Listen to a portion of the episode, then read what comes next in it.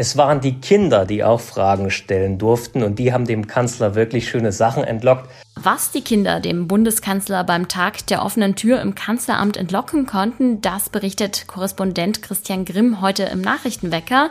Ich bin Greta Prünster und ich wünsche einen guten Morgen. Nachrichtenwecker, der News-Podcast der Augsburger Allgemeinen.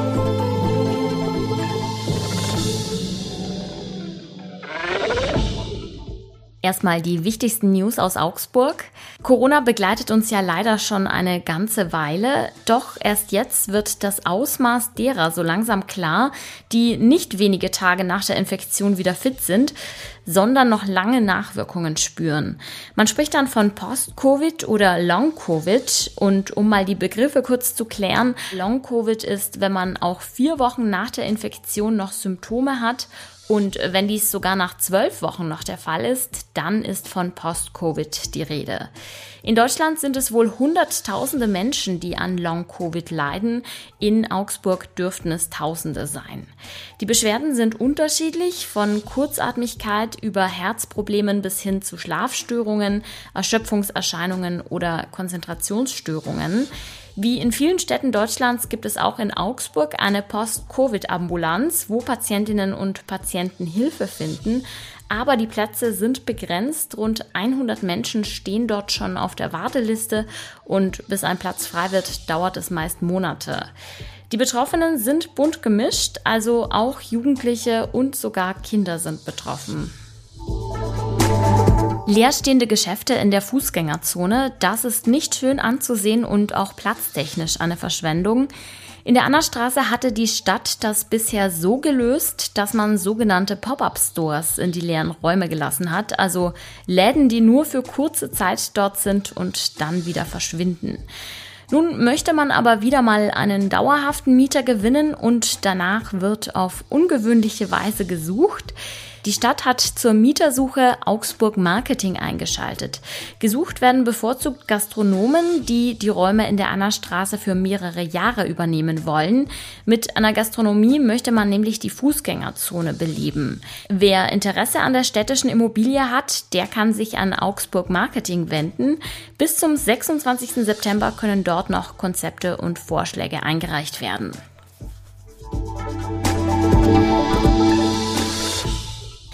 In Inningen haben unbekannte Sprayer den gesamten Dorfplatz mit Graffiti verunstaltet. Die Polizei geht davon aus, dass das zwischen Anfang und Mitte August passiert sein muss. Das ist nicht nur ärgerlich, weil es hässlich aussieht, sondern es gibt auch einen Sachschaden, der sich auf etwa 1000 Euro beläuft. Die Ermittlungen laufen. Wer etwas gesehen hat oder wer Hinweise hat, der kann sich bei der Polizeiinspektion Süd melden. Mal Wolken, mal Sonne. Die Wetteraussichten für heute sind nicht ganz eindeutig. Dafür sollte es aber trocken bleiben. Die Temperaturen schwanken zwischen 14 und 24 Grad. Im Kanzleramt in Berlin war gestern volle Bude. Bundeskanzler Olaf Scholz hat nämlich zum Tag der offenen Tür eingeladen. Im Garten saß man dann gemütlich zusammen und die Besucherinnen und Besucher durften auch Fragen an den Kanzler stellen. Mein Kollege Christian Grimm war mit dabei und berichtet jetzt über seine Eindrücke. Hallo Christian. Hallo Greta. Ja, Christian, konnten die Zuschauerinnen und Zuschauer dem Kanzler denn was Spannendes entlocken oder hat der wieder verklausulierte Antworten gegeben, wie er es so oft macht? Nein, in der Tat, die Bürgerinnen und Bürger konnten dem Kanzler etwas Spannendes entlocken. Es waren die Kinder, die auch Fragen stellen durften und die haben dem Kanzler wirklich schöne Sachen entlockt. Zum Beispiel wurde er gefragt, ob er reich sei und da hat der Kanzler gesagt, ja, im Vergleich zu vielen Leuten sei er reich. Die Kinder haben gefragt, ähm, ob äh, er viel zu essen bekommt. Und da hat er gesagt, ja, er bekommt den ganzen Tag Essen angeboten, aber er achtet darauf, nicht zu viel zu essen, um nicht zu dick zu werden. Und er hat den Kindern auch gesagt, dass er noch jeden Tag duscht in diesen Zeiten, wo der Waschlappen eine Wiederauferstehung feiert. Das war also der interessante Teil. Da gab es auch viele Lacher in lockerer Atmosphäre. Und äh, die Erwachsenen haben natürlich zu den aktuellen politischen Fragen ähm, vom Kanzler wissen wollen, wie es weitergeht. Und da hat der Kanzler aber nichts Neues erzählt. Da blieb es bei den Positionen Hilfe für die Ukraine, ohne den Krieg zu eskalieren, weitere Hilfen für die Haushalte wegen der enormen Preissteigerungen bei Strom und Gas. Und zum Beispiel hat er auch gesagt, dass äh, im Winter niemand allein gelassen werde ähm, angesichts äh, der Unsicherheit, die derzeit herrscht. Bei einem Auftritt kürzlich in Brandenburg war Scholz ja ziemlich angemotzt und beschimpft worden. Wie war die Stimmung denn diesmal? Die war viel besser. Also die Wutbürger sind nicht ins Kanzleramt zum Tag der offenen Tür gekommen, die sind zu Hause geblieben. Es war eine Stimmung wie bei einem Sonntagsspaziergang. Äh, das Wetter war gut, die Leute waren luftig angezogen, es gab Pommes, Bier äh, und kühle Getränke und äh, der Kanzler hat auch teilweise Applaus bekommen für seine Antworten. Es war eine ganz andere Atmosphäre, ein sehr ziviler Umgang.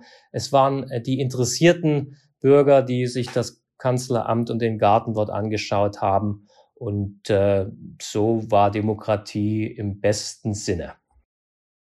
Die Umfragewerte für Scholz sind zuletzt ja ziemlich zurückgegangen. Lässt sich das auf den Patzer beim Besuch von Palästinenser Präsident Abbas zurückführen?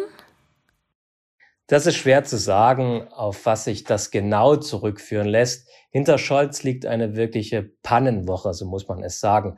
Da war erst, was du bereits angesprochen hast, der Patzer beim Auftritt von Mahmoud Abbas hier in Berlin, äh, der den Holocaust relativierte und ähm, von Scholz nicht energisch Widerspruch erntete, ähm, sondern der Kanzler schwieg, äh, was natürlich in Berlin ein absolutes Unding ist. Äh, dann gab es natürlich die Pfiffe in, in Neuruppin, enttäuschte Ostdeutsche, die schrien, hau ab und alles Scheiße hier in diesem Land. Dann kamen die Vorwürfe um den Cum-Ex-Skandal in Hamburg wieder hoch, äh, wo die Warburg Bank zunächst vom Fiskus begünstigt wurde, als Scholz Bürgermeister war. Das ist eine ganze Menge an Dingen, ähm, die da für ihn schlecht gelaufen sind. Hinzu kommt auch noch die Prügel der Ökonomen, die sagen, die Mehrwertsteuer auf Gas sei die falsche Entscheidung. Also ein ganzes ja, wie soll man sagen, Potpourri an schlechten Nachrichten für den Kanzler. Das alles kann dazu geführt haben, dass seine Umfragen eingebrochen sind. Vor einem halben Jahr hat der Kanzler die sogenannte Zeitenwende ausgerufen als Antwort auf den Ukraine-Krieg. Wie gut hat sich das Vorhaben denn bislang bewährt? Nun, man muss sagen, die Aussichten sind ziemlich trübe. Das ist zumindest meine Interpretation. Die Regierung kommt jetzt wegen des Energiepreisschocks erheblich unter Druck und in der Hektik passieren dann Fehler und Widersprüchlichkeiten. Es wird jetzt auch deutlich, ähm, deutlicher für die Leute, dass da drei Parteien zusammen agieren in der Regierung, äh, die nicht unbedingt zusammengehören von der Weltanschauung. FDP und äh, Grüne reiben sich da aneinander und Scholz versucht, das irgendwie zusammenzuhalten. Und ähm, jetzt, da man spürt, wie teuer Energie wird, ähm, reagiert die Regierung hektisch und äh, beschließt dann auch Widersprüchliches, zum Beispiel einerseits einen Tankrabatt und auf der anderen Seite ein 9-Euro-Ticket. Einerseits macht sie Gas teurer über die Umlage und ähm, gleicht dann diese Kosten wieder aus durch die Mehrwertsteuersenkung. Ähm, man spürt einfach, jede Seite versucht da ihre Punkte zu machen. Ähm, und es kommt aber kein großes Ganzes heraus, sondern im Teil Widersprüchliches.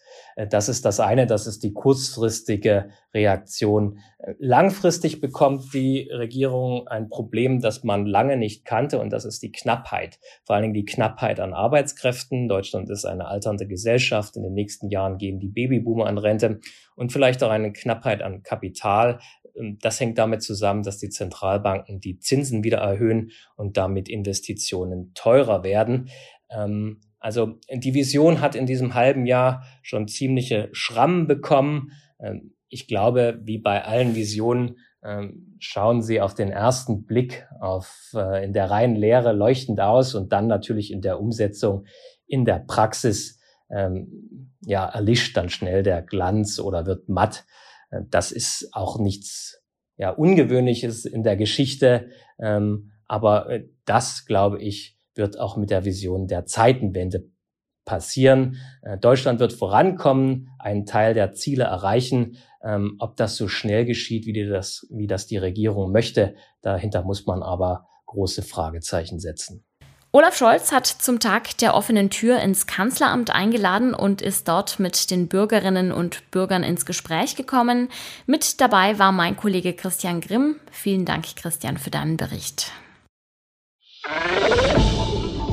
Wie können wir schnell unsere Abhängigkeit von russischem Gas verringern?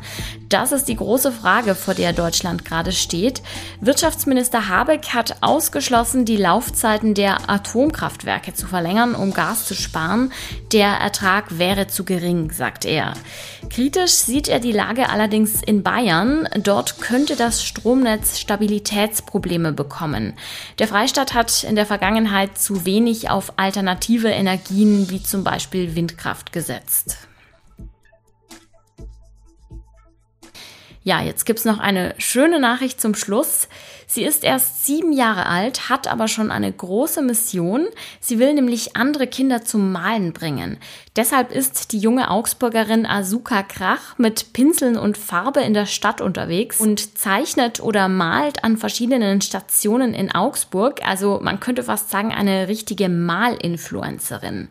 Wenn ihr Asukas Werke sehen wollt, dann folgt ihr doch einfach mal bei Instagram unter bei Asuka, also bei geschrieben by.asuka. Und damit wünsche ich euch einen guten Start in den Tag. Mein Name ist Greta Prünster und ich stehe auch morgen wieder für euch am Mikro. Bis dahin, Augsburg. Nachrichtenwecker ist ein Podcast der Augsburger Allgemeinen. Alles, was in Augsburg wichtig ist, findet ihr auch in den Show Notes und auf augsburger-allgemeine.de.